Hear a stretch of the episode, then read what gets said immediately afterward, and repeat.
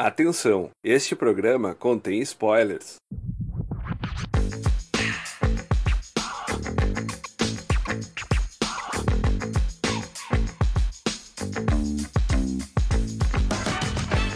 Olá, olá, terráqueos! Se você é meu amigo, seja muito bem-vindo e se não é, considere-se um agora. Eu sou o Lúcio, este é o Tossocast. Você está acompanhando o Drops aqui do Tossocast, ou simplesmente o Monocast, aquele episódio que ninguém quis gravar comigo, mas mesmo assim estou gravando. Mas vamos lá, falarei hoje sobre Cavaleiros do Zodíaco.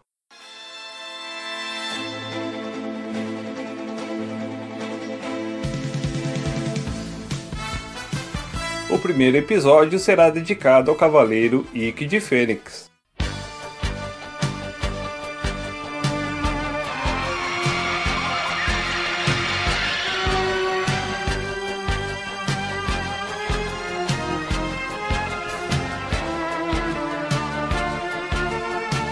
Ikki parece ser a representação perfeita da ave mitológica possui uma força incrível e quando todos pensam que ele irá sucumbir, ressurge de maneira magistral, como a imortal e lendária ave.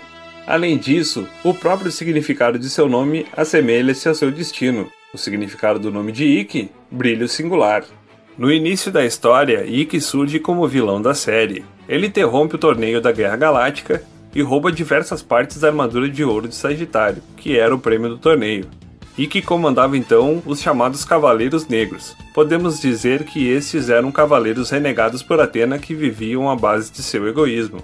Ambos treinaram na Ilha da Rainha da Morte, fabricaram suas armaduras semelhantes à dos Cavaleiros de Bronze, sendo que cada constelação de um Cavaleiro de Atena possuía uma armadura negra.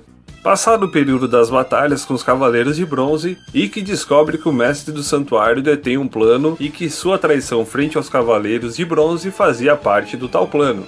Reconhece o seu erro e posteriormente jura ser um protetor da deusa Atena, assim como os demais cavaleiros. A revolta de Ikki passa pelo duro e cruel destino como cavaleiro, a Ilha da Rainha da Morte. Lá conheceu e apaixonou-se por Esmeralda, filha do seu mestre. Esmeralda foi brutalmente assassinada por seu pai, e isso fez com que todo o ódio aflorasse no coração de Ikki.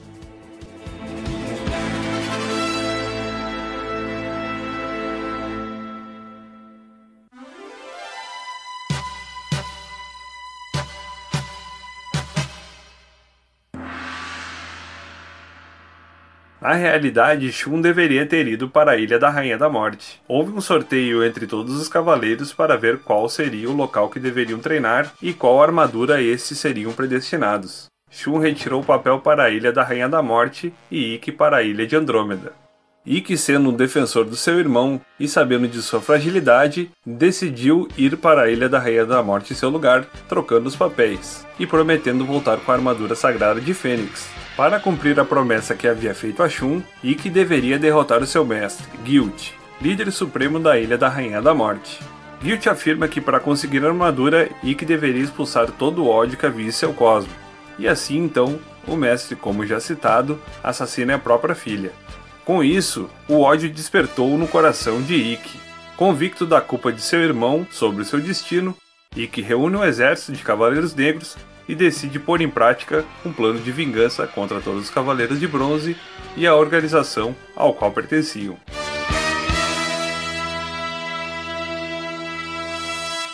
Particularidades da armadura de Fênix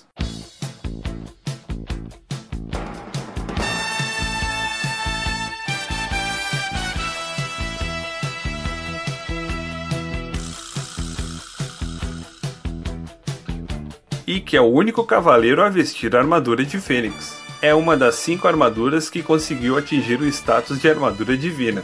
As penas da cauda da armadura de Fênix podem ser utilizadas como shurikens, estrelas ninja, ressurgir das próprias cinzas. Possui uma cópia chamada Armadura de Fênix Negro. Após receber o sangue dos Cavaleiros de Ouro para a restauração das armaduras de bronze, a armadura de Fênix na batalha contra os Generais Marinas de Poseidon torna-se dourada como a dos Cavaleiros de Ouro. Seria na verdade um brilho dourado por alguns instantes. Golpes A forma com que a ave fênix é lançada por Ikki pode variar. A versão mais famosa é aquela em que o cavaleiro simula um bater de asas como se fosse a própria fênix. Cerra os punhos fazendo movimento anti-horário com o braço esquerdo e horário com o braço direito. Posteriormente, une os dois braços ainda com os punhos fechados, esticando-os para frente. Neste momento, uma chama vai de encontro ao adversário em forma da ave mitológica. Golpe Fantasma de Fênix! O golpe Fantasma de Fênix nada mais é que um pequeno soco, porém é devastador para o adversário. O efeito deste golpe expõe as fraquezas e medos do oponente, destruindo-o mentalmente. Na primeira dublagem, o golpe era conhecido por Espírito Diabólico de Fênix. Por dentro da história, o mito chamado Fênix.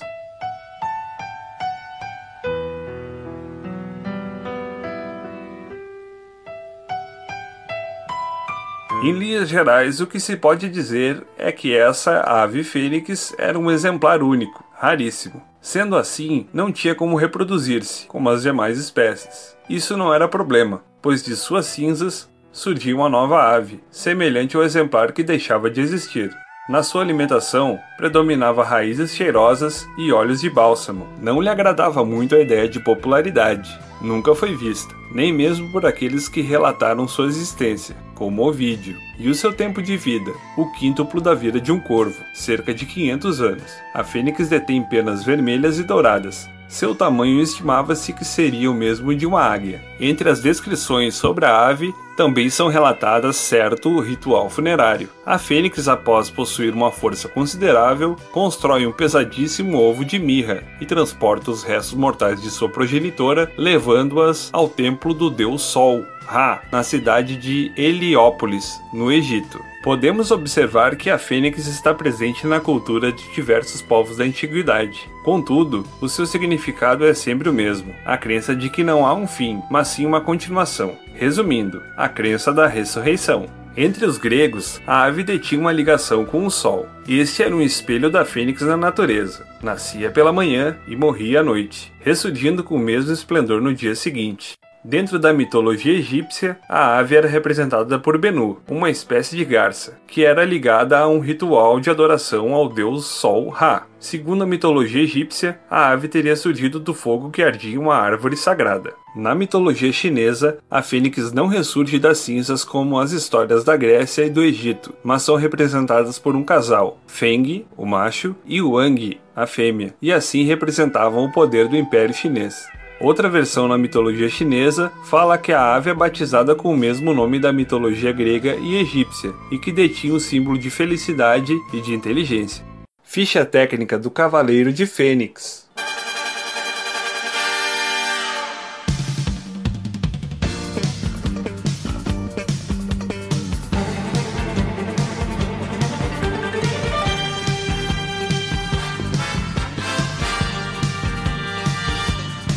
Nome: Ike. Classificação: Cavaleiro de Bronze. Nascimento: 15 de agosto. Idade: 15 anos. Local de nascimento: Japão. Altura: 1,75m. Peso: 62 kg. Local de treinamento: Ilha da Rainha da Morte. Mestre: Guilt. Armadura: de Fênix. Golpes: Ave Fênix. Golpe Fantasma de Fênix ou Espírito Diabólico de Fênix. Constelação de Fênix. Signo zodiacal: Leão. Deusa que protege: Atena. Dublador de Ike na série: Leonardo Camilo. Então é isso, pessoal. Contatos, sugestões ou dúvidas, utilize nossas redes sociais que estão na descrição do canal Toscocast na Twitch. Aquele abraço e até a próxima.